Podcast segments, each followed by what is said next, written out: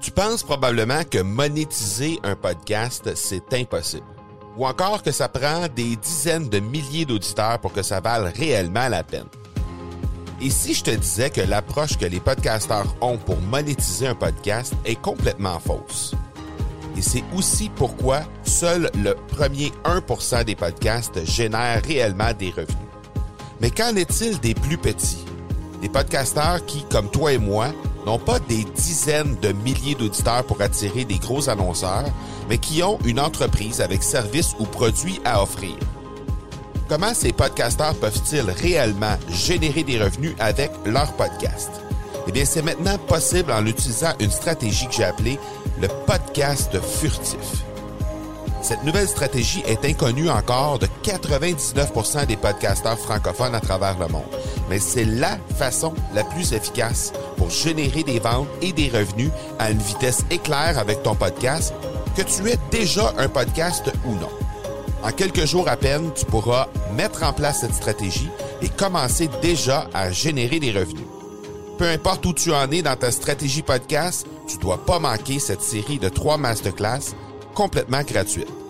Passe par le academypodcast.com par oblique furtif. Aujourd'hui, on parle de l'importance du storytelling dans le succès de votre entreprise. Bienvenue à l'épisode 34 de l'accélérateur. L'accélérateur, le seul podcast francophone qui propulse les résultats de votre entreprise à une vitesse fulgurante. Vous y entendrez des entrevues et des reportages sur l'entrepreneuriat, le social selling et le marketing. Je suis votre hôte, Marco Bernard. Salut tout le monde! Marco Bernard avec vous aujourd'hui pour cet épisode 34 de l'accélérateur. Épisode euh, dans lequel on va vous parler de l'importance du storytelling dans le succès de votre entreprise. Et euh, je vais tout de suite commencer avec une petite histoire qui m'est arrivée cette semaine. Alors j'ai euh, assisté au webinaire du lancement de 1 minute 30 TV. Donc, c'est la plateforme de formation de l'agence 1 minute 30 qui est en France. Et euh, en assistant à, ce lancement-là, je me suis rendu compte qu'il y avait une multitude de choses qui étaient présentées dans ce webinaire-là, qui étaient vraiment très, très, très intéressant, super pertinent. Je me suis d'ailleurs inscrit sur euh, la plateforme en question. Et je me suis rendu compte au fil de la présentation de Gabriel et de Mathieu euh, qu'il y avait une multitude de choses qui étaient présentées à l'intérieur de cette, euh, cette présentation-là, ce webinaire-là, euh, qui ressortait un peu de différentes sources que je consultais moi-même et que j'ai consulté dans les derniers mois, dans les dernières semaines, dans les derniers mois. Euh, entre autres, il y a deux livres que j'ai lus récemment et je vous en ai déjà parlé sur certains, euh, épisodes passés. Euh, les livres de Russell Brunson. Donc, il y a un livre qui s'appelle Dotcom Secrets et il y a un autre livre qui s'appelle Expert Secrets. Et dans les deux cas, il y a eu certaines techniques qui ont été utilisées dans ce webinaire-là qui proviennent directement de ces livres-là.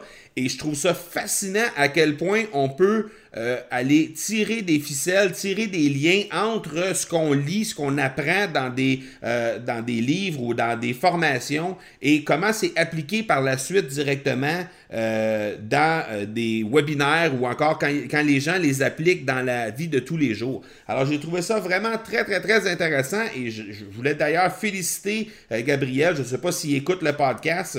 on est en contact ensemble sur, sur LinkedIn. Je ne sais pas s'il si écoute le podcast aujourd'hui. Mais je voulais vraiment le féliciter pour euh, ce lancement-là de 1 minute 30 TV. C'est vraiment intéressant. Vous allez pouvoir aller jeter un œil et je pense que vous allez euh, apprécier ce que vous allez voir. Il y a vraiment beaucoup de formation, beaucoup de contenu, beaucoup de valeur à l'intérieur de cette plateforme-là et je vous encourage à aller y jeter un œil. C'est vraiment intéressant. Alors, je voulais simplement vous partager ça d'entrée de jeu parce que je trouvais ça intéressant de faire le lien entre ce que je vous ai présenté dans les derniers épisodes. Il y a eu euh, à quelques reprises, je vous ai présenté le travail de Russell Brunson et ce, que, ce que Gabriel et Mathieu ont livré lors de ce webinaire-là qui, à, à toute pratique, était simplement une mise en application francophone en plus de ce qui était écrit dans les livres qui sont en anglais, bien évidemment, les, les, les livres de Russell Brunson sont en anglais, euh, bien évidemment. Donc, euh, je trouvais ça vraiment intéressant, euh, la façon dont ça a été mis en pratique et traduit de l'anglais au français. Donc, aujourd'hui, on va vous parler de storytelling. Et en réalité, le storytelling, c'est une technique d'écriture qui permet de convaincre des prospects ou encore des clients c'est une façon de relater votre histoire. Et quand je dis une technique d'écriture, évidemment, euh, ce que je viens de faire, l'espèce d'intro que je viens de faire en parlant du webinaire de 1 minute 30, c'est un peu du storytelling. C'est-à-dire que j'ai pris un peu d'où moi je suis parti il y a quelques semaines, quelques mois, et euh, j'ai pris un événement qui est arrivé euh, durant les derniers jours. J'ai fait des liens avec ça et je vous l'ai raconté. Donc ça, c'est un peu une façon de faire du storytelling. Euh, évidemment, il y a plein d'humoristes, il y a plein euh, d'acteurs, il y a plein d'artistes qui sont des, des, euh, raconteurs tout à fait hors pair et ils ont une façon de livrer ces histoires-là qui sont tout à fait uniques et vraiment très, très intéressantes. Donc, l'idée en arrière du storytelling, c'est vraiment d'être humain. Parce que l'être humain, à la base, c'est quelqu'un qui aime se faire raconter des histoires. Et dans un article de blog que j'ai publié il y a quelques mois, je donnais un exemple euh, des publicités de l'Auto-Québec qui faisaient référence à des, euh, des coïncidences qui arrivaient dans la vie de tous les jours et les gens se, se reconnaissaient à l'intérieur de ces, ces différentes coïncidences-là. Euh, par exemple, il y avait, euh, disons, euh, il y avait une voiture qui passait dans la rue, il, y avait, venait de pleuvoir, il y avait des, des, gens qui étaient sur le trottoir qui attendaient, qui attendaient l'autobus ou le taxi, et il y avait une voiture qui passait et qui roulait dans l'espèce de flaque d'eau qu'il y avait devant les passants, devant les gens qui étaient sur le trottoir. Tout le monde était éclaboussé, sauf une seule dame qui était là derrière et les gens se retournent vers cette dame-là. La dame fait juste faire un sourire narquois parce que, évidemment, tout le monde est trempé sauf cette dame-là. Et la scène suivante, on voit la dame qui est en train de prendre un billet de loto parce qu'elle se dit si je suis chanceuse comme ça aujourd'hui de ne pas me faire éclabousser, ben, euh, je vais aller prendre un billet de loto. Donc, dans le fond, ce qu'ils ont réussi à faire avec ça, et là, je vous raconte un exemple, mais il y a plusieurs, plusieurs exemples qui ont été euh, faits. C'est des petites publicités de 15 secondes qui font toujours référence à des coïncidences de la vie qui font en sorte que euh, on pourrait attribuer le fait de dire euh, on est chanceux aujourd'hui, donc on va aller s'acheter un billet de. Et quand on vient à raconter notre propre histoire, souvent on a comme l'impression, premièrement, on peut avoir le, principe, le syndrome de l'imposteur qui entre en ligne de compte, mais aussi on a un principe de base qui fait qu'on est habitué de ne pas nécessairement amener le, projecteur sur nous, de ne pas amener la lumière vers nous, de, peur de se faire juger. Donc, on hésite de parler de notre histoire, on hésite à, vraiment se mettre sous les projecteurs. Ça semble être un peu égocentrique, puis généralement, dans la population en général, c'est mal vu de le faire de cette façon-là. Par contre, je vous dirais que raconter son histoire, ça permet aux gens de se coller à votre propre histoire. Les gens qui vont vous écouter, ils vont dire Ah oui, ben oui, moi aussi, c'est de là que je pars. Moi aussi, c'est ça que je vis présentement. Quand ils entendent de où vous partez, ils sont en mesure de créer des liens avec euh, de où vous partez, vous également.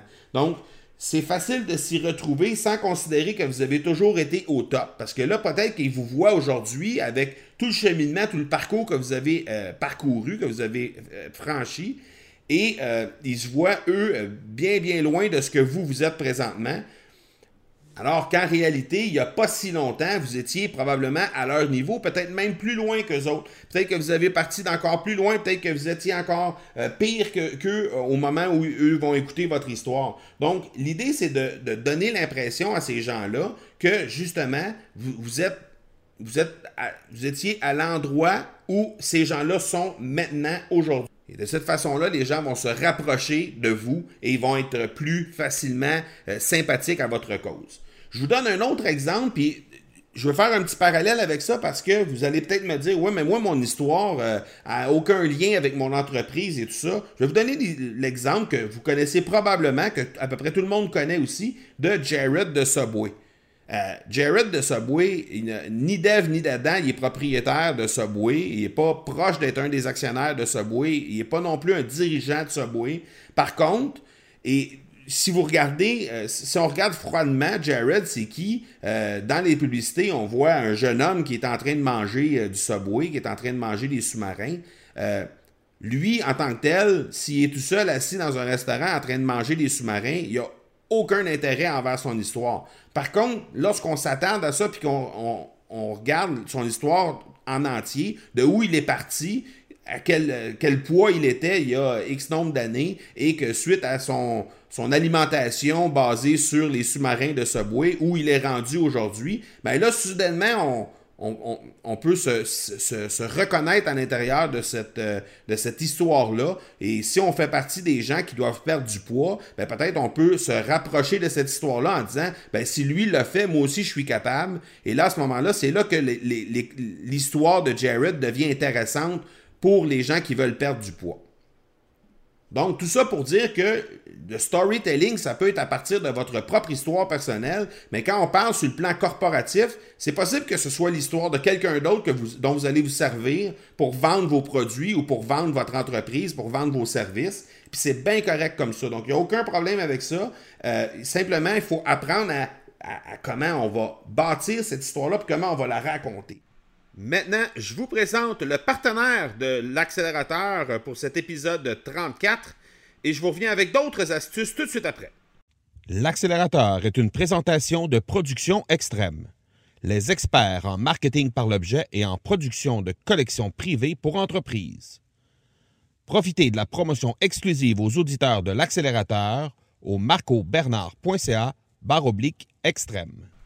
L'important également, c'est de parler des gens qui sont impliqués dans cette histoire, c'est-à-dire où on a commencé, où, commence toute cette histoire, euh, qui était impliqué, qui était dès le départ, qui ont été les influences et pourquoi, au final, on s'est lancé dans cette histoire-là, que ce soit dans l'entrepreneuriat, dans un lancement de produit, dans un lancement de service, il faut laisser parler les intervenants également au sein de cette histoire-là. Un peu comme on disait tantôt avec Subway et Jared, Jared leur, euh, porte-parole.